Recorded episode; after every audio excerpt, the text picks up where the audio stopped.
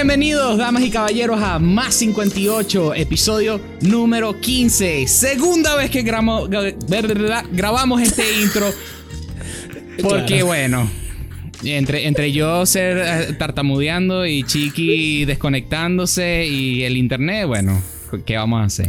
El día de hoy tenemos a una invitada especial, muy, muy, muy, muy especial en mi corazón. Su nombre, Rosángela Rodríguez, a.k.a. Coco. Un aplauso y el, el efecto. ¿Y el efecto? Mm, ¿Y el efecto? Espérate, voy. ¡Eh! Coco. El intro, el, intro, el intro anterior yo te iba a decir, oye Pablo, lograste arreglar que el aplauso saliera justo a tiempo. Imagínate. No, eh, imagínate. Yo no, y yo no iba a ponerme a editar en los primeros 30 segundos, ni siquiera los primeros 10 segundos, chiqui, ya se desconectan. No. No, me la calo. Coco, bienvenida, bienvenida al podcast. Este, como puedes ver, somos un desastre. No, gracias, gracias por tenerme. Súper divertido esto. Además que eh, estaba pensando hoy que la dinámica es completamente distinta porque yo siempre entrevisto, así que hoy me van a hacer preguntas y estoy que, ay, ¿cómo estás? Coco, háblanos, háblanos de lo que haces tú, háblanos de este, bueno, de tu, de tu vida ahorita en cuarentena y de qué, qué has estado haciendo ese proyecto, ese lindo micrófono blue que tienes ahí en un brazo. Bueno, eh, mi, mi vida ha sido, ha dado varios giros en los últimos años. El último giro fue, bueno, el penúltimo. El año pasado yo me mudo para Boston, eh, dejé todo en Florida y me vine para acá. Conseguí un trabajo que me gustaba muchísimo, pero era en el mundo de hospitality, de comida rápida, restaurantes y todo eso. Y cuando toda la cuarentena llegó, o sea, cuando la, el coronavirus llegó, lo primero que atacó fueron los restaurantes y mi vida tomó otro giro. Yo quedé sin trabajo y en mi casa. Y por primera vez no tenía un to-do list. O sea, me despertaba en las mañanas como, ¿y ahora qué voy a hacer? Y yo tenía una idea de hacer un podcast desde hace mucho tiempo, pero no le había entrado a la, al... A ver, no había conseguido de qué lo, cómo, cómo lo iba a llevar. Efectivamente, o sea, como que específicamente de qué lo iba a hacer. Sabía que quería sentarme con gente, sabía que quería compartir historias, pero no... Algo no encajaba. Y la cuarentena llegó a mi vida y me di cuenta que podía compartir historias de cómo momentos de adversidad nos cambian, cómo momentos de situaciones nos, nos hacen crecer. Y en esas historias eh, también ha crecido un poco y ahora eh, hablo más de cosas que estamos viviendo el día de hoy en el país o cosas que estamos viviendo cada uno en nuestras vidas y, y nuestras historias. Y de verdad que ha sido un, un paseo súper interesante porque he escuchado historias bellísimas, he escuchado cambios de vida espectaculares, he escuchado experiencias hermosas y he aprendido muchísimo. Ujú. He aprendido muchísimo, he aprendido muchísimo y entonces, bueno, de ahí sale este brazo y este micrófono que tengo yo aquí. No tengo audífonos cool porque mis orejas son muy chiquitas y entonces los audífonos me estripan las orejas. Y ahorita volví a trabajar en otra compañía, ya me, ya me encuentro trabajando, ya no soy parte del número de unemployment. Sí, ya no pertenezco a los 4 millones de, de americanos que estaban unemployed. Cierto. Entonces estoy súper contenta por eso. Y conseguí un trabajo que tiene un poquito más de orden. Eh, es un Tuesday, Friday, 9 to 5. Entonces ya también pues tengo, sigo teniendo tiempo para hacer el podcast, que para mí es importante. eh, claro. Porque es un proyecto que no le veo, no le veo fin pronto. Estoy súper involucrada y, y súper contenta. Y bueno, y súper contenta de compartir con ustedes. O sea, me, me fascina que además como que ustedes también arrancaron. Ya Pablo estuviste en un episodio conmigo. Y es entender que el mundo de los podcasts existe y todo lo que uno puede aprender escuchando o viendo en, en video, porque yo también estoy en YouTube y es lo máximo. O sea, estoy súper, súper contenta y De, de- Y aquí vamos. de todas las cosas que has dicho, nos está faltando el nombre de tu podcast. Ay, mira, ve, esa soy yo. Así, me llamo, así es que yo soy así un poco extraña. Mi podcast se llama Un Café con Coco. Y la idea sale de que son conversaciones tomándonos un café. O sea, son esas conversaciones que te sientas a hablar con un pana y cuéntame cómo estás. Y entonces, bueno, de ahí sale la idea y además tiene el juego de que la gente piensa que se va a tomar un café con coco en realidad. Mm, el- en, el, el episodio que grabamos con Juli, yo hice referencia a tu podcast porque los primeros episodios que, grabaste eh, hacían mucha. Era mu- mucho con la gente que, nosotros con la cual nosotros crecimos y, y la gente, por así decirlo, el grupo juvenil en lo cual muchos de nosotros aquí presentes participamos de una manera u otra. Este, Sí. Hasta el punto que, que ambos este, lideramos el grupo este, al- como, como equipo, pues. Y mm, yo insisto en decirle a todo el mundo, si tienen más preguntas al respecto de qué es el carrizo estamos hablando con respecto a los grupos juveniles y todo eso que nosotros hacemos referencia, vayan a, a ver un, cap- un café con coco, este, que ahí van a encontrar todas sus respuestas. Sí, de verdad que Ah. eh, yo conseguí apoyo en, en en el grupo de la iglesia. Y, y sigo Ujú. encontrando, o sea, conseguí apoyo hace ocho años cuando entré y sigo encontrando apoyo ahora en otro estado. Vamos a hablar de algo inter- eh, eh, interesante, entretenido. Este, Tony, al parecer conoce a Coco, pero Coco no recuerda no a Tony. a Tony. Hab- hablemos de esto un Ok, momento. ya va, yo primero, yo primero. Ajá. Ajá. Tony, si nos conocemos de verdad, a mí me, me borraron del cerebro ese momento. Yo he visto, o sea, desde el primer episodio que vi que estabas tú, fue como, y le dije a Pablo, qué cool es este ser humano, Ah, lo quiero gracias. conocer, o sea, que, que, que mente, que todo, quiero hablar con él. Así que si nos conocemos, bro, yo no estaba, no estaba presente ese día. No tienes ni una ideita chiquita, así, no, no se te No. parece como un aire a nada que se te vayas a acordar por ahí, ¿no? La- No, me, o está haciendo falta un sonido. dijiste- Me está haciendo falta un sonido aquí que. guau, guau, guau. Y lo peor es cuando dijiste como que, que me conocías, literal, le eché así como que cabeza. Yo he visto demasiados episodios, he visto tu cara, he escuchado tu voz, te sigo en Instagram. Y no, yo no te conozco. Tony, ¿de dónde conoces a Coco? Yo te conocí alguna vez que estábamos Pablo, Papita, mi novia, tú y probablemente Adriana en alguna reunión o en algún local o algo así que salimos. Hace mucho tiempo, O sea en una que- galaxia muy, muy lejana. sí, sí, sí, Pero, o sea, que lo peor- lo peor es que fue- Lo peor de todo es que no fue como que nos conocimos en una fiesta y había un gentío. No, no, no. no, no, no, no. no Fue tipo, no, yo o sea, socialicé contigo y tú no, te No. acuerdas de mí. Creo que No estamos jugando bowling, una vaina así. ¡No! El Una mejor vaina deporte así. del mundo. El deporte más Yo fuerte del mundo. Muy bien. O capaz estaba en tu casa, Pablo, qué sé yo. Una vaina así fue, pero me acuerdo que, que estaba Valeria y estaba, Valeria estaba con Adrián y pues yo fui a, a acompañar. De el- apoyo moral. Apoyo moral. Exacto. Aquí me va a meter en un pozo más fuerte todavía. No ubico a Valeria, pues. ¿Quién es Valeria? ¿Quién es Valeria? Claro, sabía que venía. Sabía que venía. Señores, si les gustó este episodio, denle like. Mentira, en serio. No, no, eso es mentira. No, eso te mostramos una foto. Se te muestra una Valeria foto y no sabes quién es. Búscala en tu Instagram que tú la sigues, Aure, porque sí. Tú, eso sí, no, tú- eso tú- no tú es verdad. conoces, de- Eso no es verdad. Deja, deja el cuento. Sí, deja el cuento, deja el show. Deja el Alzheimer. No estás tan vieja, no jodas. Sí, no estás tan boomer. ¡Ah! ¡Ah!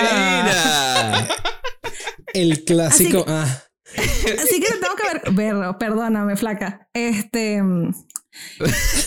Yo te conocí con Alex, entonces. Sí, lo más probable es que Alex también estaba. Fuimos a la playa, posiblemente. Ahorita ya, o sea, estoy pensando en los momentos que he visto Puede ser. Tony no ha visto nunca el sol. Mírale el tono de piel. Ese nunca ha visto el sol. Ese vive en su casa Ah, y, como yo, mi amor. Yo soy un vampiro, yo no y salgo toca, de la guitarra, cueva. y toca guitarra y juega League of Legends. Ese no hace más nada. Ay, qué horror. Bueno, Tony, mucho gusto again, porque para mí eras un total desconocido. Qué fuerte, hermano. Bueno, mucho gusto. Súper fuerte. Qué fuerte, hermano. fuerte. Hablando de cosas fuertes. Este, playa, ahorita que lo mencionas, puede ser. ¿Cómo es la cosa? La playa esa que queda por Fort Lauderdale, donde pasan los aviones. Que puede ser que se haya sido en la playa, ahorita que lo menciona. Puede ser que haya sido hasta varias veces también. oña. Ahí está. Ah, bueno. poquito complicado. Típico, típico, este, vas a una fiesta, conoces a alguien, mucho gusto, y después al- a, la semana siguiente la vuelves a ver, Le- mucho gusto. Bro, es como que. Esa bro, es mi línea. y después, mucho Valeria gusto. siempre me pega que tú lo conoces. No, yo, yo sí no tengo pena. Yo le digo a la gente que, que yo creo que yo te he visto, pero. Y es así como que nos tenemos el número de teléfono, una cosa ¿Quién así. es Yo- este ser humano? Somos amigos en Facebook. ¿Qué te pasa? Vale. Y ah, bueno, dale, sí va, pues. Eso me pasó una vez, ¿ok? No es joda. Eso me pasó una vez. Co- Conocí una persona en la iglesia que, que no, sí, mucho gusto. Y que sí, no, yo te sigo en Facebook. Y yo, ¿a mí? Bueno, ¿Tú? sí, éramos amigos en ¿Quién? Facebook. ¿Yo? Ah. Seguro. Yo vivo en la luna, hermano. O sea, de verdad, de verdad, de verdad. Qué risa, vale, qué Bueno, risa. bro, mucho gusto. De nuevo. Mucho gusto. Bueno, Ojalá. Ahora por te última conozco vez. mejor, ¿ves? Ahora no me voy a olvidar de ti. Vas a pasar a la historia. Ahora es un ser humano en mi, en mi corazón, en mi mente, ¿ya ves? Sí, ya- y ya te tocó Lo porque, la, porque la, conver- la conversación que viene no es para menos. Y se viene la transición. Super transición. Me Señores, pero me antes, de, gustó. Antes de comenzar el, el- este tema del día de hoy, yo quiero hacer un No había disclaimer. nacido la conversación.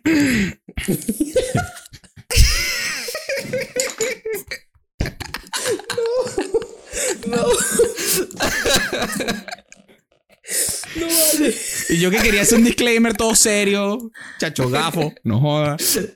Perdón, vale, se me salió. Ay, qué bola. Yo no quiero decir nada, no.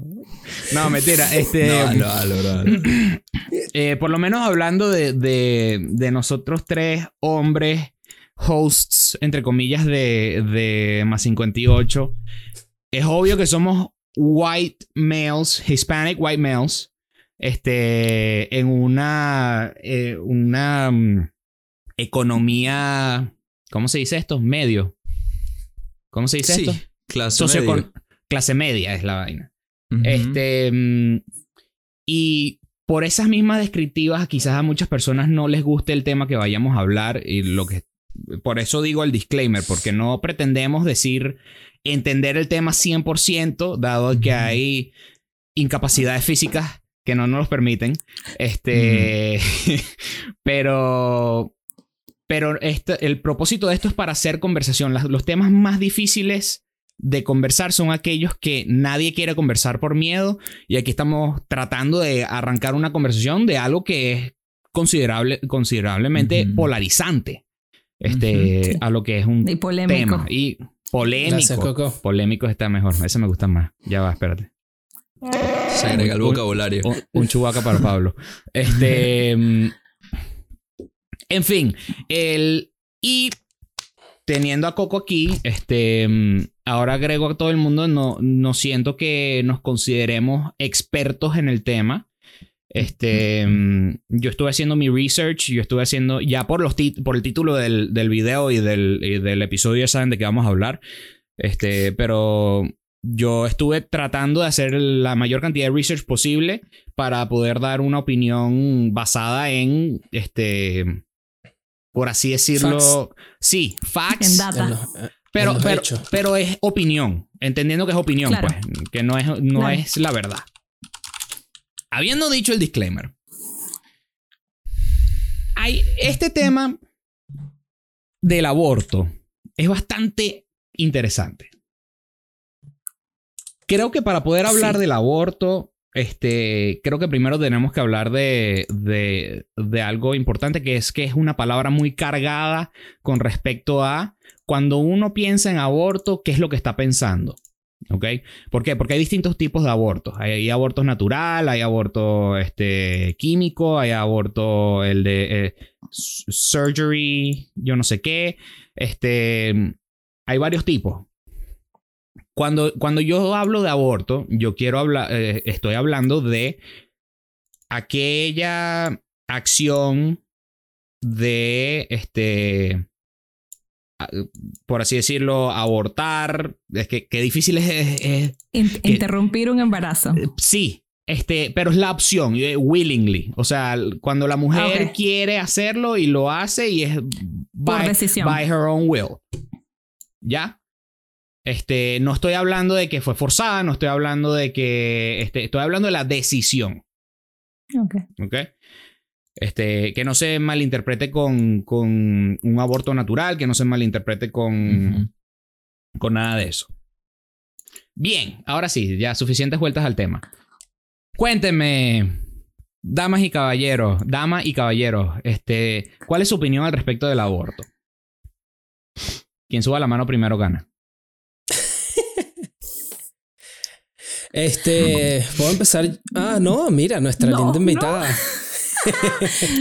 No, No, bueno, quería dar un, un- quería, quería add al disclaimer, este, algo muy importante que yo siempre digo cuando, cuando hablo del, del tema del aborto en general, es que al final del día es una opinión de Rosángela Rodríguez.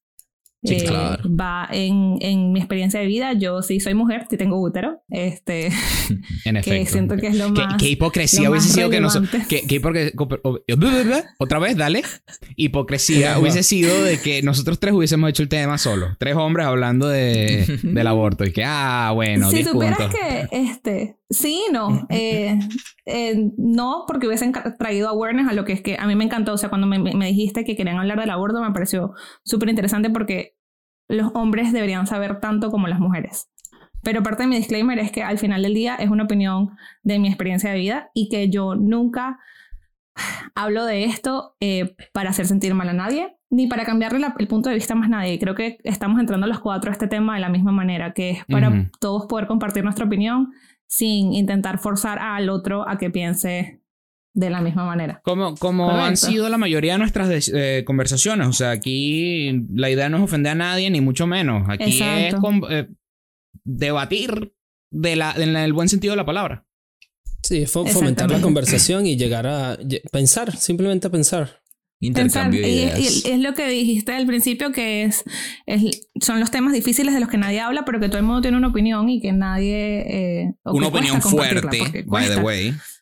Una opinión fuerte, pero, y que cuesta compartirla, porque ponerse en, en- en los ojos de alguien más a decir como que yo opino esto, no siempre es lo más fácil. Pero bueno, diciendo eso, te dejo, chique, que agarres el piso.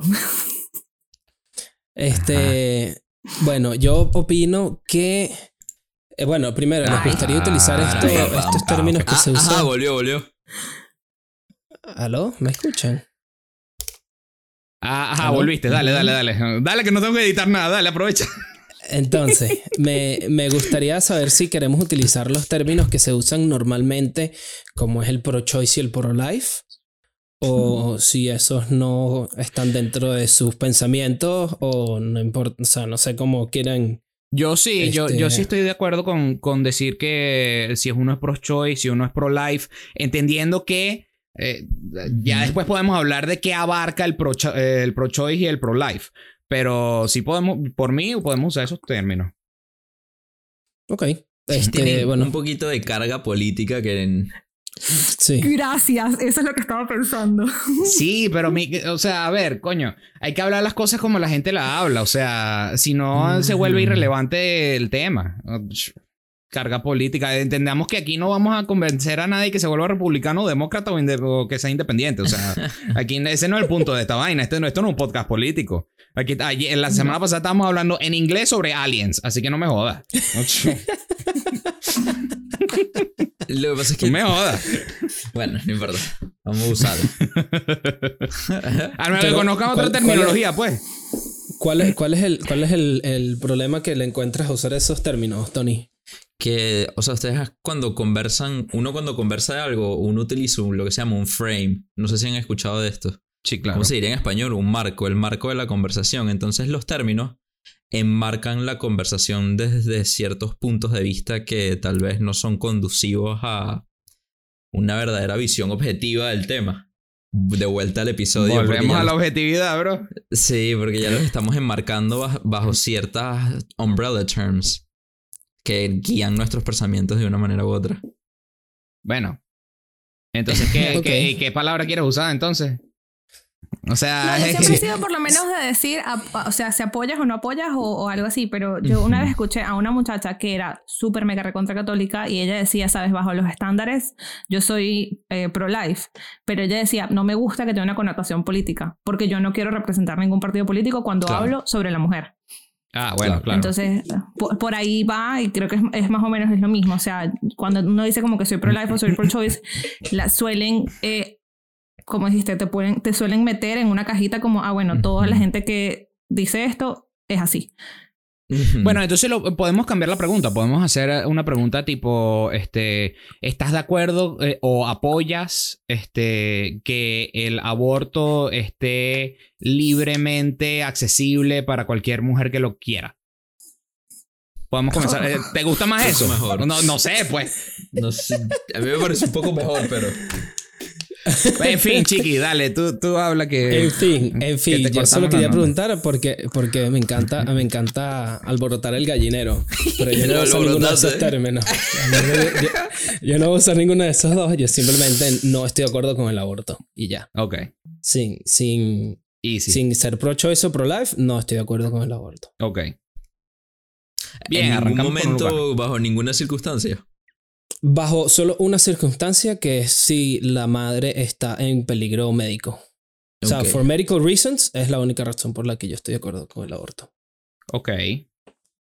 Ok. Yo estoy de acuerdo. Yo podría decir, yo podría decir exactamente lo mismo. Este. mm, eh, y aquí se carga un poco la conversación. eh, pero mi opinión. qué peo esto. Qué peo.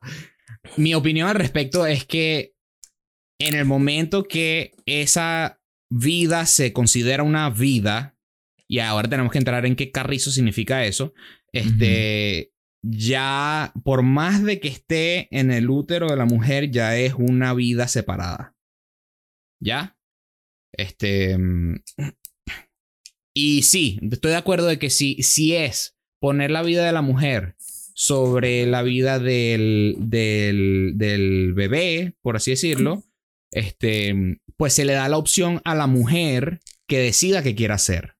Y se le da los, los porcentajes de riesgos y se le da, mira, si tú abortas, entonces tienes un 90% de, de probabilidad de supervivencia, pero si no lo haces, entonces este, ambos tú y tu bebé van a tener un 50%. No sé, estoy inventando números, pero Claro, eso, den, la, den los porcentajes, pues, por así decirlo, que sea una decisión informada. Next.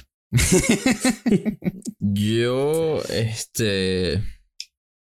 Estoy de acuerdo con que el aborto sea la decisión de la mujer Mm. hasta lo que se llama la edad crítica o el tiempo crítico del, del feto, que es cuando el desarrollo ya pasó cierta escala científica donde el bebé puede... Hay varios puntos de vista, pero eh, uno de los más conocidos es que el bebé puede sobrevivir afuera del útero de la mujer sin ayuda de ninguna máquina o de ningún... o sea, sin ninguna ayuda... O sea, no en el tercer trimestre, pues. Más o menos. Ahí es el, ahí es el, el punto crítico más este, comúnmente aceptado. Ok. Entonces diría sí, el alrededor del tercer trimestre. Eh, yo utilizo las escalas de Embryonic Development de Carnegie, Ok. que son como 60 días, lo que tarda en que se desarrolle todo el sistema nervioso central, que es lo que yo creo que nos da la vida a los seres humanos como la conocemos. Es el Ujú. sistema nervioso central. Entonces toma alrededor de 60 días o dos meses para que se desarrolle eso. Y antes de ese desarrollo yo veo permisible que la mujer tome la decisión de, de que desea. First con- eight weeks, en otras palabras. Ujú. Ok. Sí.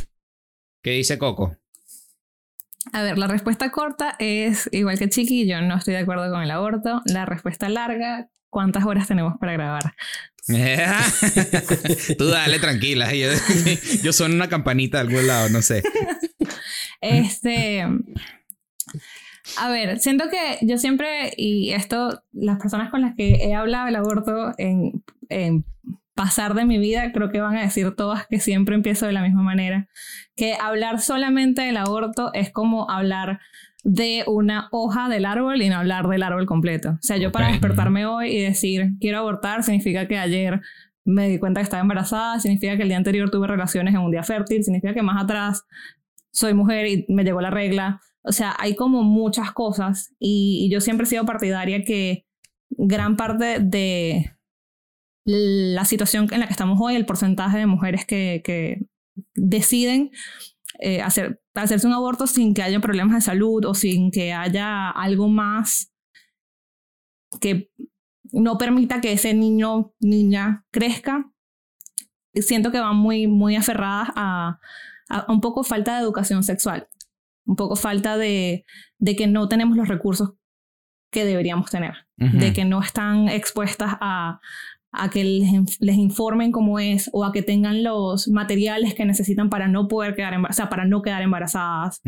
Eh, porque entonces siento que es eso, que hay como, hay mucho tema mucho más atrás y cuando uno habla solamente del aborto, es como, ¿sabes? Quitar todo lo demás y solamente hablar de esta situación. No sé si me explico. Sí. Eh, lo, lo, lo, único es que, bueno, y volveré a donde Tony ahorita en un momento, pero este.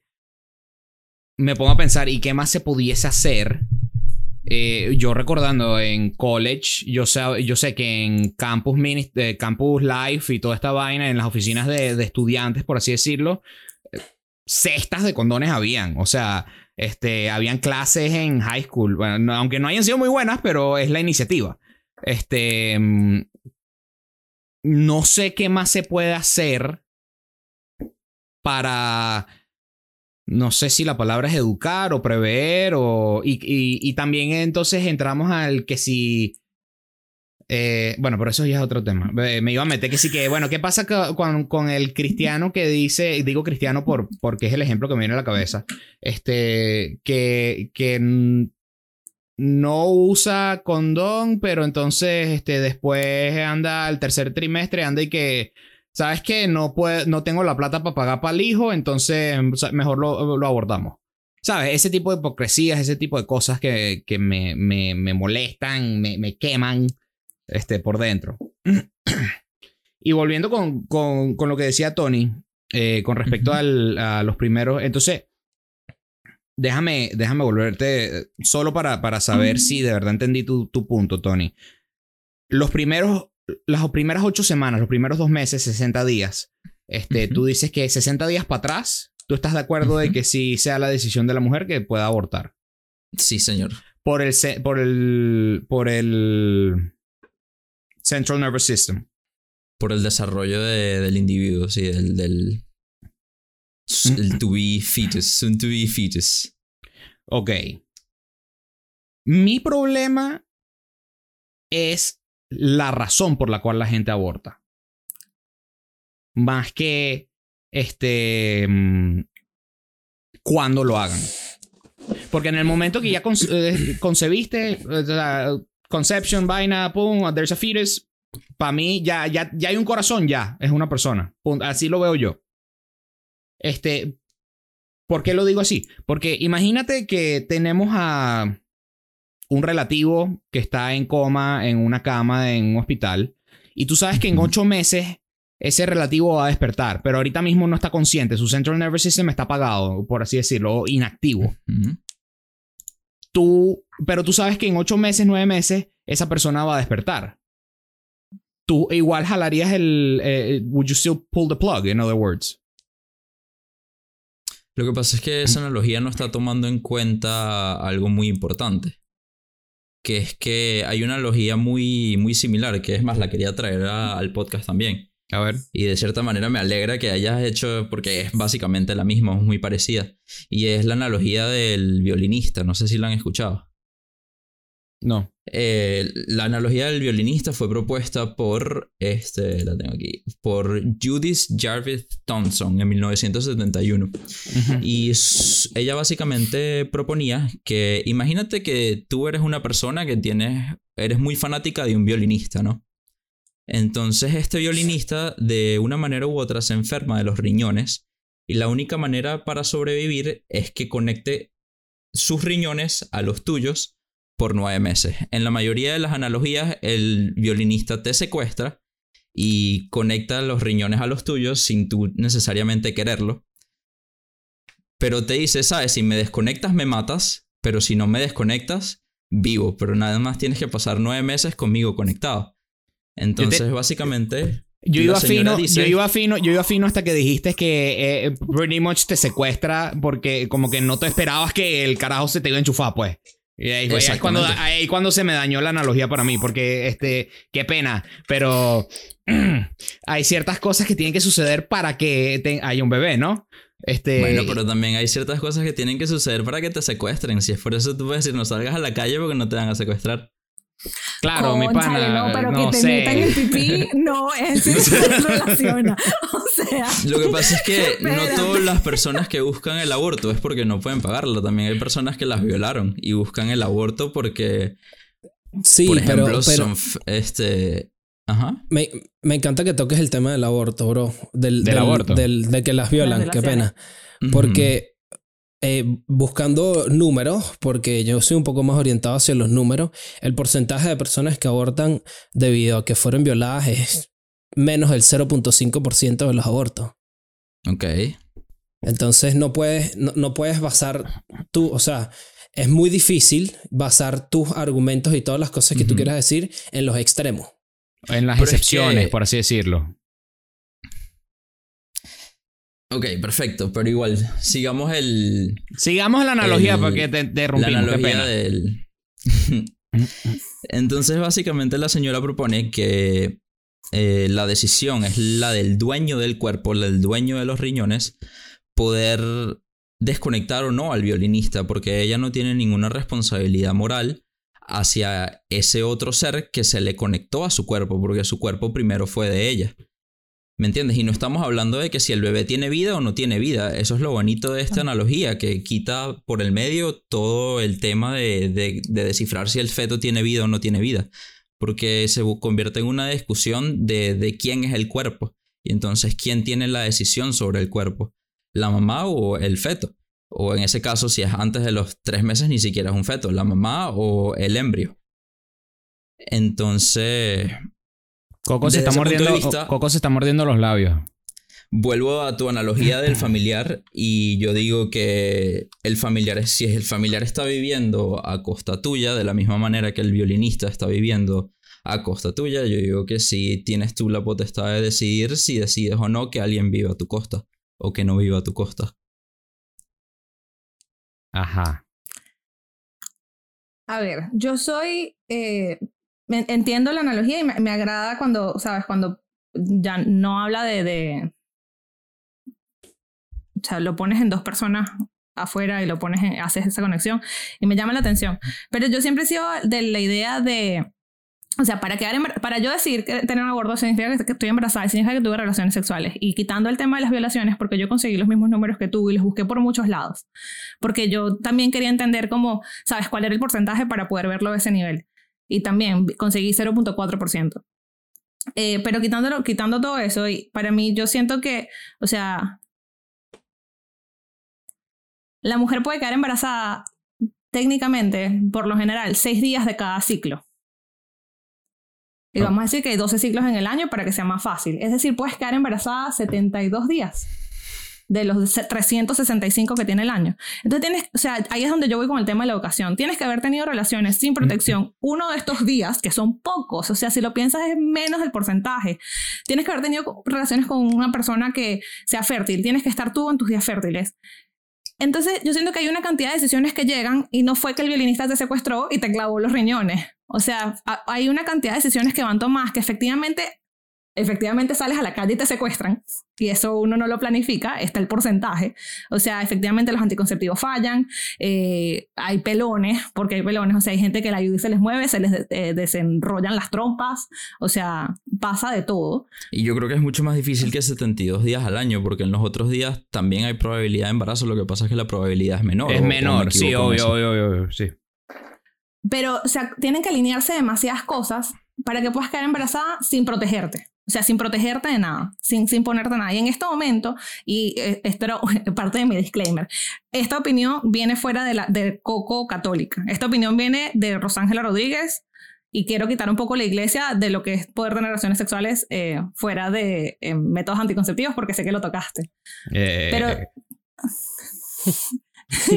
pero tienes demasiados métodos. Entonces, sabes, cuando, cuando ya llegas, si tú te cuidaste de muchas maneras, tomaste pastillas, te pusiste condón, tienes el ayudí, tienes el implante, tienes, eh, Ujú. y hay una cantidad, el parche, hay, o sea, ahorita hay un mar de opciones, que ese es otro tema también, porque yo no sé por qué los hombres no tienen más anticonceptivos que solamente el condón, pero eso es una opinión muy femenina. Se está Este, trabajando en eso, se está trabajando en eso. Feminismo. Están inventando una píldora anticonceptiva para los hombres también. Además, estamos en camino. Sí. Hay demasiadas cosas. Pero ok, este, next. Eh, entonces, si tú te protegiste de todas estas maneras y aún quedaste embarazada, no es que el violinista agarró y te clavó los riñones, sino que, coño, pasaron muchas cosas. Y cuando tú te consigues en esta situación donde todo lo demás te falló, verga, estudialo, bro. O sea, porque ese niño ha peleado contra todo. Entonces, esa, esa es una opinión que yo tengo donde, ¿sabes? Uno no queda embarazado. O sea, si yo me despierto ahorita, además son dos personas. Si yo me despierto ahorita y digo como que yo quiero ser mamá, ya. No es una decisión que puedo tomar yo hoy. Porque yo puedo de conseguir a un ser humano o esperma de algún sitio para poder quedar embarazada y no es hoy que va a quedar embarazada no sé, no sé en qué día estoy en el ciclo. Este, pero es como que tienen que haber demasiadas cosas, de verdad, no perdí la cuenta ahorita. Tienen que haber demasiados factores, incluso la gente que quiere quedar embarazada con inseminación artificial, o sea, son eh, momentos específicos en el mes que lo puedes hacer, tienen que estar condiciones demasiado perfectas. Entonces, ahí es a donde voy yo. Coño, entender que uno no puede quedar embarazado solamente porque le dio la gana hoy, sino que hay demasiadas cosas que van en el proceso y si es un pelón, coño, piensa que fue todo lo que pasó y no te consigas, no te despiertas una mañana y que, ay, qué embarazada y no sé cómo. Lo que pasa es que ahí, ahí, hay muchas cosas. La primera es asumir que la mayoría de las personas que buscan el aborto primero tienen el conocimiento o saben sobre el, el proper use of contraceptives, que en la mayoría de los casos, sí, en la mayoría de los casos esa es una asunción que el 80% de las personas que están en busca de una aborción ni siquiera saben el verdadero uso de este tipo de cosas, porque lastimosamente la mayoría de la población en busca de este tipo de este, opciones son poblaciones de riesgo, poblaciones que no tienen acceso a educación sexual, como habíamos dicho al principio del episodio. Ok. Este, no sé si, si alguien quiere hablar o no, porque no sé si se está cortando o no, pero... No, entiendo, entiendo lo que estás diciendo con respecto a eso y este mm, lo único es que yo escuchando hoy eh, un podcast, eh, mi preparación, by the way, para todos estos podcasts es yo escuchar podcasts sobre los dos puntos de vista. Este, mm, escuché dos puntos de vista muy interesantes, pero voy a compartir uno de ellos, este, el cual es eh, estas mujeres que fueron a distintos lugares, hicieron su, hablaron con doctores, hablaron con médicos y era de un punto de vista científico 100%, no estaban dando opiniones. Este, y estaban dando números, y ahorita no me acuerdo de los números, pero sí puedo decir con seguridad que la mayoría de la población que, este, de mujeres que busca el aborto, lo busca por la razón de que no tengo suficiente plata o no estaba en mis planes ahorita o el papá, mi, mi pareja no es un reliable source. En otras palabras, abortan desde un punto de vista de miedo. Sí. ¿Ok? Yo pudiese argumentar que una decisión tomada en, en miedo no es una decisión que tomaste tú. Ok. ¿Ya? Porque este. Dicen que uno nunca debe tomar decisiones en miedo y cuando estás enamorado. Porque no ves las cosas claramente. ¿Ya? Eso es lo que dicen. Este. Ah, no sé quién lo dice ni cuándo lo dijeron, pero es lo que dicen. Este. pero tiene sentido. Estás viendo una cosa desde un lugar severamente, donde tu, tu, tu intuición y tu your decision making está siendo severamente afectado por, este, si quieres verlo científicamente, por este, hormonas y, neurotransmisores y este, disparando de maneras que no disparan normalmente en tu cerebro. Claro, lo están viendo en la incertidumbre. Exacto, es miedo a la incertidumbre es muy difícil tú decirle a una mujer que está tomando una decisión completamente emocional, porque ella puede tener sus pruebas objetivas. Ella pudo haber sacado los cálculos y de verdad decirte, no, mira, las finanzas no me dan. O sea, es muy difícil extrapolar eso que tú estás diciendo a todos los casos del aborto. Está bien, diciendo que... obvio, obvio, obvio que para todos los casos no se puede, como, como, como nada en este mundo es peligroso decir también la mayoría, porque como sabes tú, tú no puedes decir el estado en la que la mayoría de estas mujeres hacen las decisiones. Es más, para tú tener un aborto, si no me equivoco, la mayoría de las veces te hacen firmar un poco de papeles. Te dan tiempo, te hacen, o sea, hay un poco de chequeos y balances en los cuales no es simplemente llegar a una clínica como que, mira, este, estoy lista, no, o sea, la vaina, a veces hasta le muestran a las mujeres videos educacionales en donde se ven cómo sucede el aborto y es súper traumante para, para, para estas personas que van a hacerse eso, porque básicamente es como un tipo de tortura emocional. No estoy claro. como que para culparlas a que no lo hagan de tanta de tanto information overload que les dan. No estoy claro, no estoy claro de cómo funcionan las... las- no sé, de eso sí no puedo comentar porque no tengo idea. Pero es que, pero es que de todas maneras me parece muy, muy bonito todas estas cosas que estaba escuchando y fine and dandy, como dicen, pero no es razón para tú terminar una vida. Es Mm. así de sencillo. Que tú no puedas mantener a un hijo no es razón para terminar una vida. Lo que pasa es que si el Estado tampoco te va a ayudar a mantenerlo, vamos a hablar desde el punto Pero de no vista importa, bro.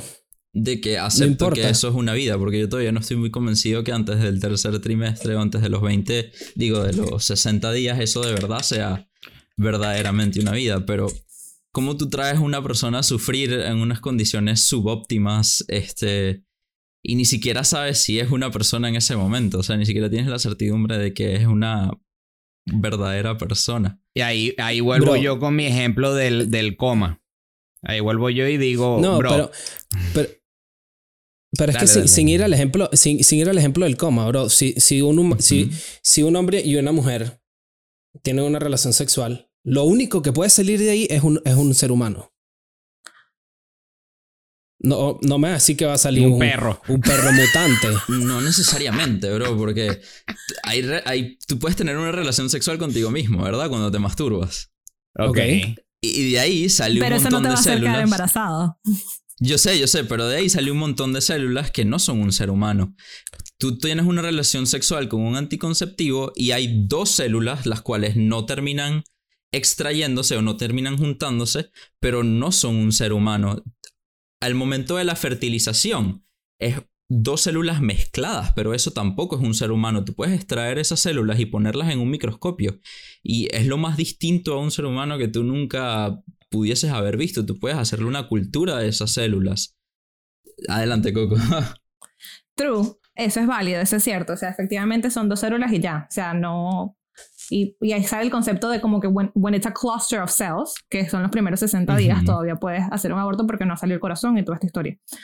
Pero mi, mi opinión siempre ha sido, efectivamente son dos células, pero esas dos células se convirtieron en ti. Esas dos células se convirtieron en mí. Y solamente esas dos células cuando se unen en ese eh, ambiente, tienen que estar unidas en ese ambiente, porque tú sacas esas dos células de ese ambiente y no se forman. Entonces son dos células unidas en un ambiente perfecto, que es lo que estaba hablando de los días que está fértil, para que, se para que salga un ser humano. Entonces esas dos células, en ese momento fueron dos células, pero que se convierten y crecen y el día de hoy soy yo. Y solamente Exacto. funciona en ese, en ese espacio. Entonces, para mí, es como esas dos células son la posibilidad de que haya vida en el único lugar y espacio donde pueden ser vida. Entonces, que no sean vida en ese preciso instante, que no sean un ser humano en ese preciso instante, no significa que no vayan a llegar a serlo, porque solamente en ese espacio pueden serlo. Esa Claro, siempre ha sido mi opinión. La dueña del espacio, yo vuelvo, bueno, esa es mi opinión otra vez, vuelvo a decir que la dueña del espacio es la que tiene la decisión de que si quiere que eso se desarrolle en su propiedad o no. Claro, pero la su- dueña del espacio también es que- tiene la, la toma de decisión de decir, quiero que exista la posibilidad, porque cada vez que tienes relaciones sexuales existe la posibilidad. Entonces tú también, y los dos, porque aquí sí voy con hombre y mujer, los dos, o sea, si yo, tuve, yo creo que soy capaz de tomar la decisión de abortar, también tengo que ser capaz de tomar la decisión de tener sexo el día de hoy, sin protección o con protección. Porque cada vez, cada vez que tú te tomas una torta de chocolate, tienes la posibilidad de engordar. Cada vez que tiras, tienes la posibilidad de quedar embarazado. Entonces, uno, así como tú puedes tomar la decisión de yo quiero decidir qué voy a hacer con mi útero, después también puedo decidir qué quiero hacer con mi útero antes. Ujú. A eso, a eso Mm. también lo, lo- lo quería tocar. Porque uno de los tipos que yo estaba viendo, en- que lo había visto hace tiempo, pero en preparación para este, para este episodio lo volví a ver, que, que en realidad también estoy de acuerdo con lo que dice, que dice, porque en, ese- en, en este, en este es Steven Crowder, que tiene esta serie de Change My Mind, y él, en una de sus series habla del aborto. Pero obviamente él sí tiene la entonación política del pro-life for choice, etc. No me importa. Pero entonces el tipo dice, yo soy pro-life, pero también, o sea, tienes opciones. Y él dice que hay cuatro opciones. La primera opción es no tener sexo. La segunda opción es usar métodos anticonceptivos. La tercera opción es ser un padre o madre. Y la última opción es poner al niño en adopción. La quinta opción es terminar la vida.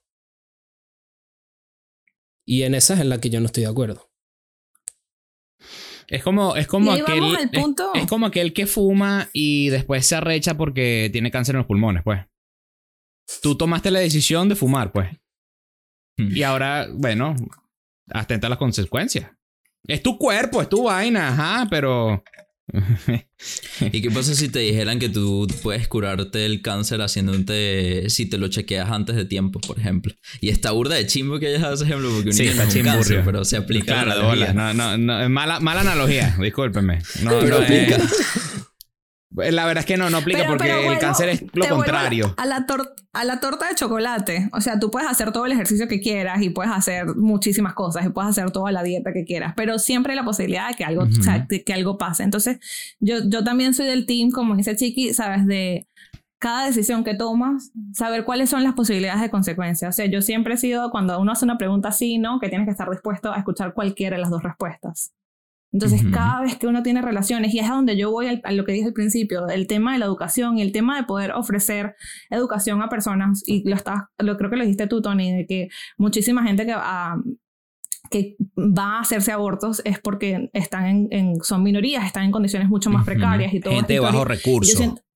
Siento, que ahí es donde entra el tema de, soporte, de ayuda, de educación, para que no se encuentre en una situación donde me comí la torta de chocolate y pero es que son personas pero porque no los o sea no saben a veces que, cómo, cómo, cómo hacerlo diferente tampoco. Claro, son personas que el sistema les ha fallado a lo largo de toda su vida, porque les ha fallado en términos de educación, muchas veces en términos alimenticios, definitivamente en términos de educación sexual. Entonces, al momento de poder hacer una decisión en donde esas personas tal vez tengan algún tipo de independencia o de voluntad de decir, coño, ya estoy tan jodida, no quiero rejoderme, vas a venir a decirle que el sistema no les dé esa oportunidad o no les dé ese chance, ¿me entiendes? Esa es, esa es mi manera de verlo. Si el sistema está tan jodido desde las raíces, no puedes quitarle, como quien dice, una manera de salida a esas personas este, que están tan inundadas de problemas, porque fíjate que en la pobreza es donde se encuentran los mayores índices de, nacimiento de muchachos, son las personas que más muchachos tienen. Claro. Y, y eso de cierta manera u otra contribuye a ese estado. Y también contribuye a muchos problemas y esto, esto está un poco tenso, pero también contribuye a muchos problemas de la población de, de, la población del mundo y de los recursos. Han salido estudios que dicen que el número de niños este, no adecuado, pero recomendado para que el planeta sea sustentado es alrededor de uno o dos. Más que eso, tienes un carbon footprint demasiado grande en el ambiente, pero eso ya es otro tema.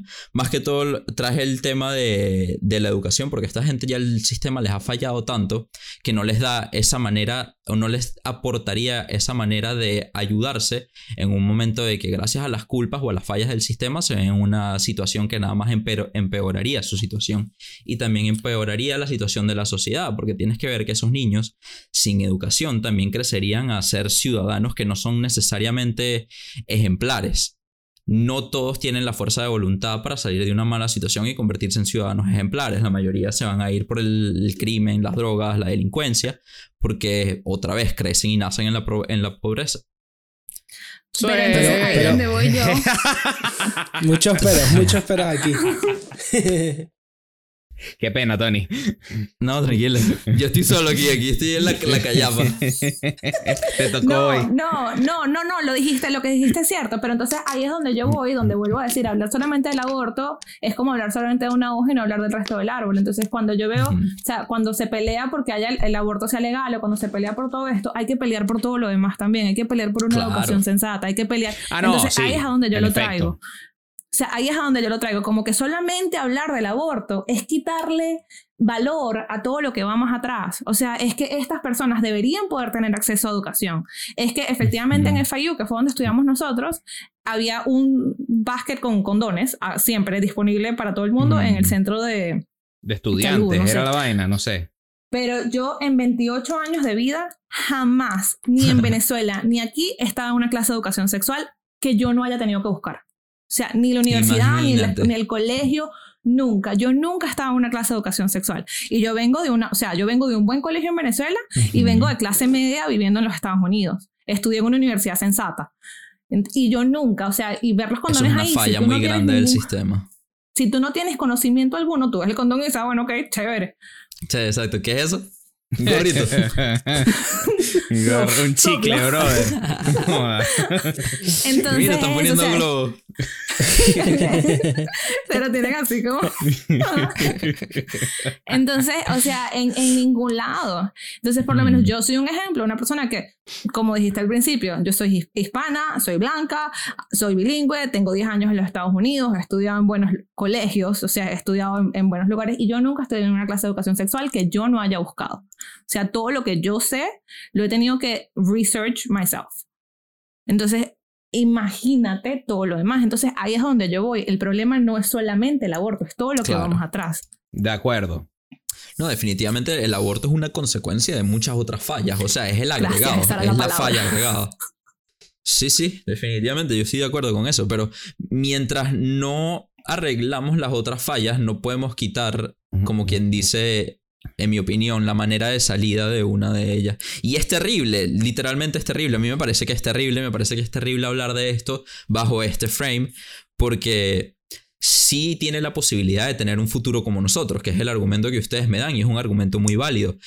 Esa, ese cluster of cells en esa condición tiene la posibilidad de tener un futuro como el nuestro y un, fu- y un futuro que es este, valioso también, que tiene derecho al, al respeto y como otro ser humano, ¿me entiendes? Pero es difícil también por las condiciones socioeconómicas a las cuales este tema, en el cual este tema se desarrolla, pues. Yo, Pero es que, yo- o sea, Ajá, yo- dale, yo perdón, vuelvo- Chiqui, dale, dale, dale. Yo vuelvo, yo vuelvo al- a lo mismo, porque como les digo, para mí esto suena muy bonito y, y suena todo. O sea, te lo compro, pues. Te lo compro. Porque si es verdad que todo lo- el sistema de educación es, es una basura, eh, si es verdad que los sistemas de apoyo para la, para la gente con menos recursos es una basura, chévere. Ujú. Pero aquí estamos corriendo, o por lo menos es lo que me da a entender, que estamos corriendo bajo asumir que esta persona que está teniendo el hijo va a quedarse con ese hijo y que tiene que cuidar a este hijo. Claro.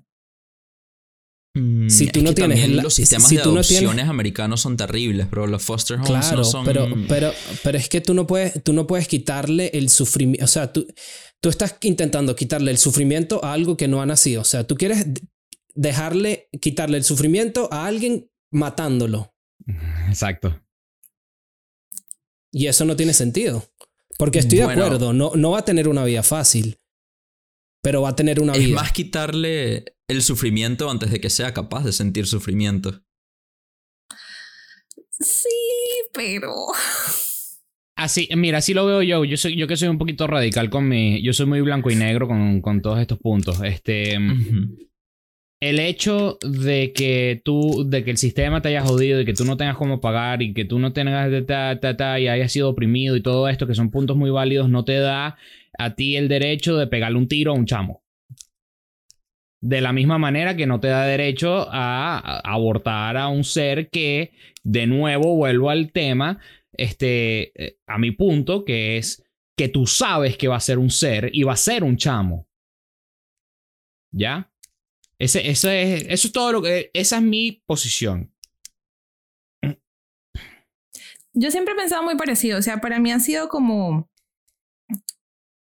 Hubo un caso hace unos meses en Florida de una señora que ahogó al niño. Algo así. Sí, lo, lo lanzó por un, lo lanzó por un lago dos veces. Imagínate. Ese. El niño sobrevivió veces, y lo volvieron. imagínate, coño su El niño madre. sobrevivió y lo volvieron a lanzar para el lago. Y entonces había, yo leí, leí historias, es súper, súper cruel el, el caso, y leí historias de la gente que decía como, ¿cuál es la diferencia? una mamá que se sentía que no podía, que no podía lidiar con el chamo, que eran, que eran unos gastos, que, este, que no sabía cómo iba a seguir afrontando no sé qué. Y toda esta historia. el, chamo, tenía una, un disability, no me acuerdo qué tenía. Pero... Entonces e, es, la misma historia. O sea, si nos duele tanto, porque yo siento que hay una, hay una separación de cuando no lo ves. O sea, hay una separación de efectivamente son dos células que son lo más diferente a un ser humano. Pero yo siento que crea una separación, eh, el hecho que hay una distancia, que yo no lo logré ver, que esas células yo nunca, nunca las voy a tener. O sea, como que si yo llego a caer embarazada, yo esas células no las voy a ver hasta que salgan dentro de mí nueve meses después. Este, yo siento que hay una separación de que cuando no las ves, no le das, no le pones ojos, no, no tiene nombre, no, no es ser humano. Es una célula, es un cáncer. Exactamente, pero es una célula que después, 25 años más tarde, se llama Pablo Cano. Exactamente. Y si esa célula nunca sale, o sea, si tu mamá hubiese dicho esto es un cluster of cells, mañana no hay un Fernando Ramírez. Mira, fíjate que, por ejemplo, en el tema de esa señora, si esa señora hubiese tenido, hubiese sabido que esa era la conclusión de la historia y hubiese tenido la opción del aborto, pues posiblemente hubiese preferido abortar. Y muchas personas estarían, ustedes no estarían de acuerdo que sería mejor en ese caso que la señora hubiese abortado antes del primer trimestre, antes de los primeros 60 días, en vez de este, hacer que el chamo sufra y después de que ya tiene un desarrollo de un sistema nervioso central donde verdaderamente es un bebé bajo el punto de vista de todos los seres humanos. Que... Eh, o sea, que lo que sucedió, ¿me entiendes? ¿A ti te gusta eso del centro, ¿A ti te gusta eso, no? Del, del CN... ¿Cómo es que se llama? El Central Nervous System. El CNS. Sí, bro, me gusta mucho porque yo he trabajado con células y las células no son no tienen la misma cantidad de conciencia o vida que tiene un ser humano. Entonces tú no le puedes atribuir las características como se las atribuyen ustedes de un ser humano a algo que todavía no es un ser humano. Algo que todavía no tiene las funciones ni la conciencia ni la profundidad de un ser humano. estás, tocando, estás tocando una palabra bien importante. Porque, es esto de la, de la conciencia. ¿En qué momento y esto, y esto me parece que es un tema mucho más, mucho más grande, ¿no? Pero, pero en, qué momento tienes una conciencia? ¿O en qué momento tienes el, el, el, soul, por decirlo de alguna mm, manera? Que es algún tema que que hemos tocado antes. Bueno, el soul sí no te puedo decir, pero muy rudimentariamente se dice que la conciencia se basa en el sistema nervioso central, por eso son los 60 días, por el desarrollo del sistema nervioso central. Entonces, si no hay cerebro, no hay conciencia hasta nuestro entendimiento humano. Entonces, el momento en el que se desarrolla el cerebro por completo, ya hay conciencia por completo, ya ese ser se vuelve intocable. Así, yo, así lo veo yo. Bro, ¿un jellyfish está vivo? Pregunto. No de la misma manera que un humano, pero sí, sí está vivo. En, en efecto, no de la misma manera que un ser humano, pero está vivo. Sí. Ok, ya, eso era todo lo que yo quería saber. Creo que te está jugando un, mind trick ahí, Tony. Es que, Pero es que la, la, tú no matarías un jellyfish si te haría el resto de tu vida imposible. Lo matarías sin pensarlo dos veces. Sí, es verdad. Pero no le quitas el hecho de que está vivo. No le quita el hecho de que está vivo, o sea, no. Nunca se lo quito. Las células están vivas, pero no son seres humanos todavía. Mira, yo hablaba, eh, este episodio sale un jueves, ¿no? Hoy es jueves. Hoy es jueves. Hoy es jueves. Yay. Hoy es jueves. Yo hablaba el martes. Este, eh, eh, mi episodio es con un sexólogo. Y ah, no hablamos de nada. Sí, sí, el, episodio. Está súper cool. Y fue muy casual. Fue muy casual que yo cuadrara con ustedes y cuadrara con él. Y dije, bueno, los dos episodios en la misma semana. Rosángela va a hablar de sexo todo, toda la semana. Pero este, después que grabamos, nosotros no, no tocamos este tema en ningún momento. Y después que grabamos, yo le comento, le digo, no, sabes que voy a grabar este, un tema sobre el aborto. Y bueno, quería tener tu opinión como ginecobstetra y como sexólogo. Y entonces me dijo, mira, yo soy 100% la opinión del paciente. Entonces, pero que me dijo, yo no puedo, o sea, yo he visto como estudiante de, ginecobstetricia, lengua, este, yo he visto abortos en fetos vivos, abortos en fetos muertos, lo que estabas hablando tú de, de, sabes, condiciones médicas, a veces o sea, el niño muere, hay que tener este, eh, stillborns, eh, pérdidas, toda esta historia. Él dice, yo no, lo, yo no lo haría. Yo no lo haría a menos, como dijo Chiqui, ese momento donde es la vida de la mamá o la vida del niño, es el único momento donde yo haría el aborto. ¿Qué hago yo? Los refiero a otro médico. Este, porque no, no es fácil tampoco. O sea, yo, yo esa conversación la he tenido con bastantes ginecólogos en, en, en, ambos lados del rainbow de pro-life y pro-choice. Este, porque esas sí fueron conversaciones específicamente pro-life y pro-choice. he visto muchos ginecólogos que dan como que su punto de vista y eso es un punto eh, que también es como relevante traer a la mesa y es la responsabilidad que a veces va en la persona que está haciendo la, la decisión de poder sentarte en la mesa y decirte que sí o que no. Entonces, bajo ese, bajo ese tema, yo siento que, conchale, entran demasiadas como factores en, el, en, el, en la toma de decisión. Y yo, yo entiendo, yo entiendo cuando las mujeres dicen como que yo tengo que ser capaz de decir sobre mi cuerpo. Yo tengo que ser capaz de no pelear con un doctor. Yo tengo que ser capaz de que el, el, sistema de salud me permita resolver esta situación en la que estoy. Yo entiendo cuando lo dicen. No apoyo 100% porque vuelvo a mi tema de si no te quieres ver en esa situación, no tires. Eh, sé, o sea, sé capaz de saber las decisiones que estás tomando antes. Porque vuelvo yo a mi tema de cuando, cuando tú quieres resolver este problema, porque cuando lo ves como un aborto, generalmente lo ven como un problema. Esa, esa es la palabra que suelo escuchar de todo, todo mi research. Es como que tengo un problema y es que estoy embarazada. Para no llegar a este problema y para no, no, no sentir todo esto que estás aquí en este proceso que estás metida, edúcate. Previen desde antes. Previen desde antes. Y efectivamente hay momentos donde va a fallar, y eso también me lo dice el ginecólogo, hay momentos donde va a fallar, hay momentos donde la UDI se sale, hay momentos donde las trompas se desamarran, y todo lo que dije al principio. Y entonces, que el sistema de salud esté ahí para ti, para ti, en ese momento, y tú logres tomar una decisión consciente, educada, y que no sea, a mí no me da la gana ser mamá dentro de nueve meses. Claro. Ok, Claro, que también viene el tema de, que eh, se debe manejar con responsabilidad. Eh, esto no es así a diestra y siniestra, que es como que.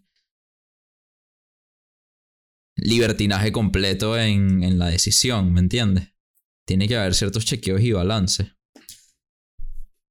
Chiqui, si, Entonces, si quieres podemos hablar de libertad, si quieres. no. ese, que ese tema te encanta. Eh, no, lo que, lo que yo iba a decir es que entonces por lo menos en, en nuestra pequeña conversación, que ha sido, eh, o sea, todo lo, que, todo lo que entiendo, que es que realmente tenemos puntos de vista parecidos acerca del tema, con la diferencia de delinear cuándo comienza la vida. Sí.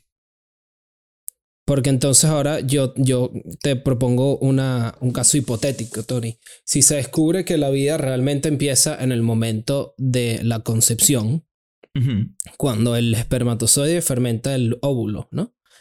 Este. Si se descubre que realmente en ese momento es que se comienza la vida, ¿cambiaría tu perspectiva o no? Mm. ¿Se acuerdan el ejemplo del violinista? Sí. El ejemplo del violinista no, no, este, no toma en consideración si es vida o no es vida. Por eso no cambiaría mi punto de vista, porque sigo pensando que el cuerpo es de la mujer y entonces la decisión es de la mujer. Y es más, mi punto de vista sería así estático por los nueve meses, a diferencia que a los 60 días, al desarrollar un sistema nervioso central, este nuevo organismo ya desarrolla cierto tipo de autonomía. Aunque la vida espiritual haya comenzado en la fertilización, esa, ese ser no es capaz de tener una experiencia física hasta que el conducto de la experiencia física, o sea, el sistema nervioso central, no está desarrollado. Por eso no, no cambia mi opinión, básicamente, porque el sistema nervioso central yo lo veo como la puerta entre lo físico y lo no físico es nuestro conducto, nuestro user interface, por ejemplo. Si no existe el user interface, no existe el user experience. Si no existe el user experience, no existe el sufrimiento Sí, que conlleva. Es, lo que te permite sentir. Es lo que te permite sentir la sensación física del tocar y de la sensación Exacto. física del frío y del calor y todo de eso. sí. vivir. Sí, sí. Sí, pero, sí, pero ya va. Eh, entonces, ¿estarías de acuerdo con un aborto en seis meses? De, de- No, bro. del Para, yo, y yo ahorita, en este momento de mi vida, no estoy de acuerdo en un aborto a seis meses, porque ya seis meses eso puede vivir independientemente del bebé. El bebé, si tú lo sacas del feto, de, la- de ese feto a seis meses, con ayuda médica, ciertas máquinas, el, el bebé puede sobrevivir. Y por eso yo no estoy de acuerdo con abortos más allá de... No, te pregunto porque, porque dijiste, dijiste durante los nueve meses. Creo que te referías a las nueve semanas. No, dije los nueve meses porque yo estaría de acuerdo con que sea la decisión de la mamá por los nueve meses si el feto no tuviese desarrollo del sistema Ah, ya. nervioso central. Ya, ya te Ah, entendí. lo ya que te entendí. mi límite. Ah. Por eso te pregunté, por eso, te, por eso Sí. quería confirmar, porque me parecía un poco loco. Sí. No, no, no. Lo que, lo que le da mi límite a que digo, no, son 60 días, es porque se desarrolla este user interface. Para ponerlo desde un punto de vista de programación, pues. Un poquito más. Sí, qué, qué raro, ¿no? Una simulación. Ay, qué, Qué raro. volvimos a la simulación. ¿Quién lo diría? Señores, conclusiones que quieran dar, unas últimas palabras. Yo creo que eso que dije fue mi conclusión. Me, Eso gustó. me- Apropiado. Me, gustó como. Sí, me- eso me gustó, bro. 5 de 7. Ansio por escuchar la suya, muchachos y muchachas. Este, pues mi, mi pregunta y mi comentario final va más o menos con mi conclusión, pues porque realmente yo siento que, que el momento que es considerado una vida ya no lo puedes abortar. Sea, o sea, en mi opinión, me- sin meterme en la ciencia, es el momento de la concepción. Pero en el momento que ya se considera una vida, ya no puedes abortar para mí. A menos de que sea una razón médica, etcétera, etcétera. Estoy de acuerdo con eso. ¿Qué Yo piensa mi opinión Coco? es que yo no me despierto hoy embarazada, again. Este, es una decisión que va entre dos personas. Es tener conocimiento de lo que significa tener relaciones sexuales, es tener conocimiento de lo que involucra eh, las pastillas anticonceptivas o todos los métodos anticonceptivos y el porcentaje de, de- de- falla que tienen, pero tomar esas decisiones con responsabilidad, o sea, tener relaciones sexuales con responsabilidad, es para mí lo más crucial. ¿Cuántas veces no escuchamos como que el pelón fue con el amante? O el pelón fue con el one night stand. O el pelón fue con todas estas cosas. Y es tener, es tener conocimiento y es lo que yo invito siempre a la gente. Es como cada vez que te acuestes con alguien, cada vez que quieras tener sexo con alguien, sé, o sea, sé capaz de saber o de estar consciente o de asimilar que existe la posibilidad de que quedes embarazada, así sea un 1%, para que después tomes una decisión consciente. Entonces, que no, no sea que el aborto no sea la decisión consciente que tomaste, que sea desde mucho más atrás. Porque yo, como chiqui, yo no apoyo el aborto. O sea, yo, Rosángela Rodríguez, quedo embarazada mañana y no voy a abortar. No, porque desde que tengo uso de razón, la primera vez que vi a una mujer embarazada, me enamoré de lo que era un, la posibilidad de un bebé y yo como tú, para mí la vida existe desde que se unen el espermatozoide con el óvulo. Pero vuelvo a lo mismo. Uno no queda embarazada solamente, ay, quiero quedar embarazada, sino que es tomar decisiones conscientes. Es estar, o sea, es saber lo que involucra cada vez que tienes una relación sexual. Ese es mi mensaje. Agreed. Este, mm, yo para concluir les comento una cosa. Siento que nos quedamos bastante en esta conversación en lo científico, este, mm, Eso, eso estaba pensando en justamente una, en, en una conversación que siento que quizás pudo haber sido eh, más filosófica, porque estamos hablando al fin y al cabo de qué es la, cuál es el, estamos comparando el valor de vidas, que es algo, a ver, moralmente no correcto, pero es lo que sucede, ¿no? Eh, estás comparando cuándo comienza tu vida y cuándo eres mi, eres parte de mí y no eres vida. Em, y mi conclusión al respecto de, de toda esta conversación, este, mm, es mi, mi decisión, mi conclusión se basa en cuándo se considera una vida. Cuando tú, y como no lo sabemos y como no creo que seamos capaces de saberlo, porque nosotros hablamos de tres cosas, hablamos de espíritu, de mente, eh, de conciencia y de físico, que es lo que compone el ser humano. Como yo no sé cuándo comienza el espíritu a, a existir, si es que existe, si es que se crea, si es que es algo este, eterno, entonces ¿por qué se crea? Este, bueno, en fin, este, como no lo sé cuándo sucede, yo tengo que ir por default al momento que existe la posibilidad. La primera posibilidad real, que es el momento de la concepción. Esa es mi. My five cents of. um, o del tema eh, del aborto desde un punto de vista de un hombre eh, blanco con barba y pecho peludo. Me, me gusta, me gusta eso que, que tocaste del, de la, del espíritu, bro. Y, y en realidad es, es curioso, curioso pensar cuándo, cuándo entra el espíritu al, al cuerpo. juego. ¿será? ¿Cuándo, cuando- cu- cuándo arrancamos a hablar de espíritu? Sí, eso está bien interesante. Pero será en otra oportunidad. Será en otra oportunidad y de esa manera tan smoothly arrancamos con nuestra transición a la parte favorita de todo el mundo, de todas las familias de Latinoamérica. Es mentira. Chubaca pregunta. ¿Cómo que es mentira, bro? No, no, digo, es mentira en mi mente porque es real, porque Ah. mi perspectiva es distinta a la, a la objetividad del mundo. Bueno, en fin, no, no te preocupes, Ah, es otro tema, es otro tema. Coco, bienvenida a Chubaca Pregunta. Este, mientras que los dos muchachos, va- alguno de los dos saca la lista y el otro te toma el tiempo. Este, Yo tomo el- el tiempo esta vez. el juego es bastante simple. Tienes que responder la mayor cantidad de preguntas posible. Todas las preguntas son yes or no o one word answers. Ok. Este, mm, todas en menos de un minuto. Yo hablo mucho. qué, qué complicación. Ok, I got this. Qué problema. El récord, el récord ahorita mismo lo tiene Juan Andrés con 15 puntos, si mal no me acuerdo. Sí, tuvimos que hacer medio reconteo con Juli, Con pero Juli. decidimos medio empato. Medio empate, medio. Sí, sí, Juli- si fueron 12, en verdad fueron 13, pues lo, lo que contamos con. Juli. Si no fueron 12, son- fueron 13.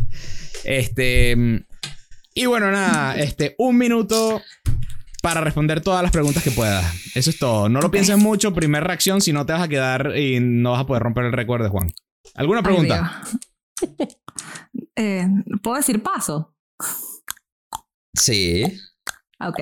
sí, pero no cuenta para tu, pa tu score. No, ok, va. claro.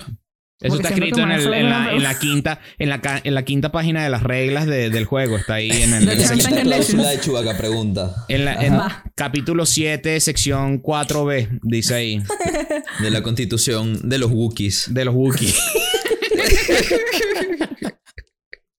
Me siento Bueno, como señores. la entrevista de la ciudadanía. El tiempo, el tiempo está en pantalla. Ajá, el tiempo va a estar en pantalla en este. Ya lo dije. Ya, Ah, bueno, ya voy a sucedió. contar backwards from three, ¿ok? Va. Empiezo. Dale. 3, 2, 1, comienza. Si un niño está raspando en el colegio, ¿culparías a los padres? No te escuché.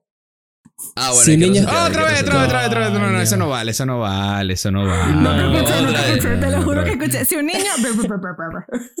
Otra vez, otra vez. 3, 2, 1, comienza. Si un niño está raspando en el colegio, ¿culparías a los padres? No. ¿Qué puedes hacer ahora que no podrías hacer dentro de un año, hace un año? Dormir hasta tarde. La tecnología nos hace más conectados o desconectados. Desconectados. ¿El dinero te compra la felicidad, sí o no? No. ¿Color favorito? Rojo. ¿Las parejas deberían vivir juntas antes de casarse? No. ¿El bowling es un deporte? No. ¿Cuál es la raíz cuadrada de 9? Tres. ¿Tú crees que los músicos de hoy en día se convierten en los clásicos del mañana? No sé qué dijiste, pero seguramente no. ¿Deberíamos evaluar la caligrafía en los exámenes? Sí. ¿Estás de acuerdo con la censura de temas controversiales? No. Stop. ¡Tiempo! Ahorita, eh, jueces, por favor, vamos a hacer un conteo de, los- de las preguntas que respondió. Eh, no tengo ni idea. No está- ¿Tú contaste, Pablito? ¿Cuánta, cuál, ¿De qué lista leíste, bro? no, leí random, bro. Qué pena. Ah, qué pena. Pues sabes qué, suspenso. En, la- en pantalla estará la cantidad de preguntas que hayas respondido, Coco. Sí, va, no sé, creo que fueron como ocho, no fueron tendrás que venir, tendrás que venir a ver el, el episodio el ¿Cuál jueves. fue el de los- la de los músicos? Porque no la escuché. No tengo la más remota idea que me Ah, que si crees que si crees que los músicos del día de hoy van a ser los futuros clásicos del mañana. Ah, no. ¿Viste? Respondiste bien. O sea, fue- cuando escuché los músicos de ahora fue como, no, seguramente no. Mira, ¿y tú no crees que uno, uno debe vivir con su pareja antes de casarse? Eh, respuesta corta, no. Eh, respuesta larga, creo que. ¿Cuántas hay- horas tenemos para grabar? Sí, no, pero respu- respuesta larga, creo que, creo que hay muchas cosas que, que se pueden hacer. O sea, no sé, siento que. Ah, no, fácil, corta, corta, corta. corta, o sea, si te vas a casar es un paso que vas a tomar. Siento que hay cosas que vienen con él y vivir juntos, compartir eh, hogar. Siento que es una de, los- de, los- de las cosas que deberían venir con tomar esta decisión de casarse. ¿Sabes que hay estudios psicológicos que dicen que si las parejas viven juntas antes de casarse, el casamiento dura menos? Creo que era así. Bicho. Yo he visto cosas así también. Creo Interesante. que era así. Voy a buscar y se los voy a, a- a, tipo concurrir o, o a revisar, pero creo que era así el estudio. Váyalo. Me hiciste Bueno, en señores. No había pensado en eso hace mucho tiempo, así que gracias. Yo pensé que era el verde Yoshi, pero bueno. Este, muchísimas gracias, señores, por eh, escuchar el día de hoy Sí, este es verdad, episodio. bro. Ya lo busqué, es verdad. que, que es verdad. lo que. Lo de que si vi- mira, imagínate, si vives con tu pareja antes de casarse, tienes 33% más de probabilidad de que te vas a divorciar. Bicho. Upa, cachete. Lleva, sapo. Ahí está, muchachos. Bo. tema, tema para el siguiente podcast. Oye, no les debía haber dicho la respuesta de Chivaca pregunta. Revelé los secretos. El mago reveló los secretos. Está bien, no pasa nada, no te preocupes. Sigue siendo una opinión. Señores, muchísimas gracias. muchísimas gracias por escuchar el, episodio día de hoy. Si les gustó, compártanlo. Como siempre, es la mejor manera que nos, que nos pueden apoyar. Este, vamos a dejar el canal de Coco en la descripción de este video. Eh, vayan a seguirla, vayan a darle mucho amor, denle like a todos los videos, denle un comentario. No saben cuánto ayuda para las métricas de YouTube. Este, suscríbanse, suscríbanse. Suscríbanse al canal. Eh, pero sobre todas las cosas, yo quiero dejarles la- una última pregunta a los comentarios para que nos los compartan. ¿Estás o no estás de acuerdo con los argumentos que armamos el día de hoy? ¿Estás más de acuerdo con Tony o estás más de acuerdo con nosotros otros tres gafos que estábamos hablando de cosas que no sabemos? O por lo menos Chiqui y yo no sabemos lo que estamos hablando, así que este si este, tienen alguna pregunta, algún tema que les gustaría que hablásemos, eh, déjenlo en los comentarios. Muchísimas gracias a todos los que nos siguen. Ya somos 92 suscriptores en el canal. Creciendo todas las semanas, no sabes lo que me emociona de, eh, keep updating a la gente. Así como que ahora somos 92 y eh, la vez pasada como 89, 88, no sé. Ajá. Cada persona vale, señores. Gracias por el apoyo. Y de esa manera, Coquito, muchísimas gracias por estar aquí. Gracias por, por, por pasar tu, un rato aquí en el episodio, en, en el podcast. Espero que te lo hayas disfrutado un montón. No, de verdad que gracias a ustedes. Hablar de úteros es una de mis cosas favoritas que hacer. Este, de verdad que sí.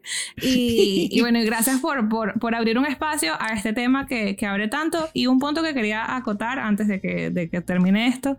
Si has abortado, eh, no te juzgo. Y creo que eso es algo eh, que, no, que no tocamos. Al final del día, la decisión que tomaste la tomaste por, por alguna razón que no conocemos, que ninguno de nosotros cuatro ha vivido. Y sería súper, súper, súper chévere poder eh, escuchar tu historia. Porque al final del día creo que dimos opiniones basadas en nuestro conocimiento. Y si tú has vivido un aborto, eh, me encantaría poder hablar contigo y conocerte y no te juzgo. al final del día yo, yo hablo de, de lo que yo siento con mi propia vida y la tuya es no la conocí. Perfecto. Buena manera para terminar el episodio. Señores, nos, nos despedimos. Nos despedimos. Bye bye.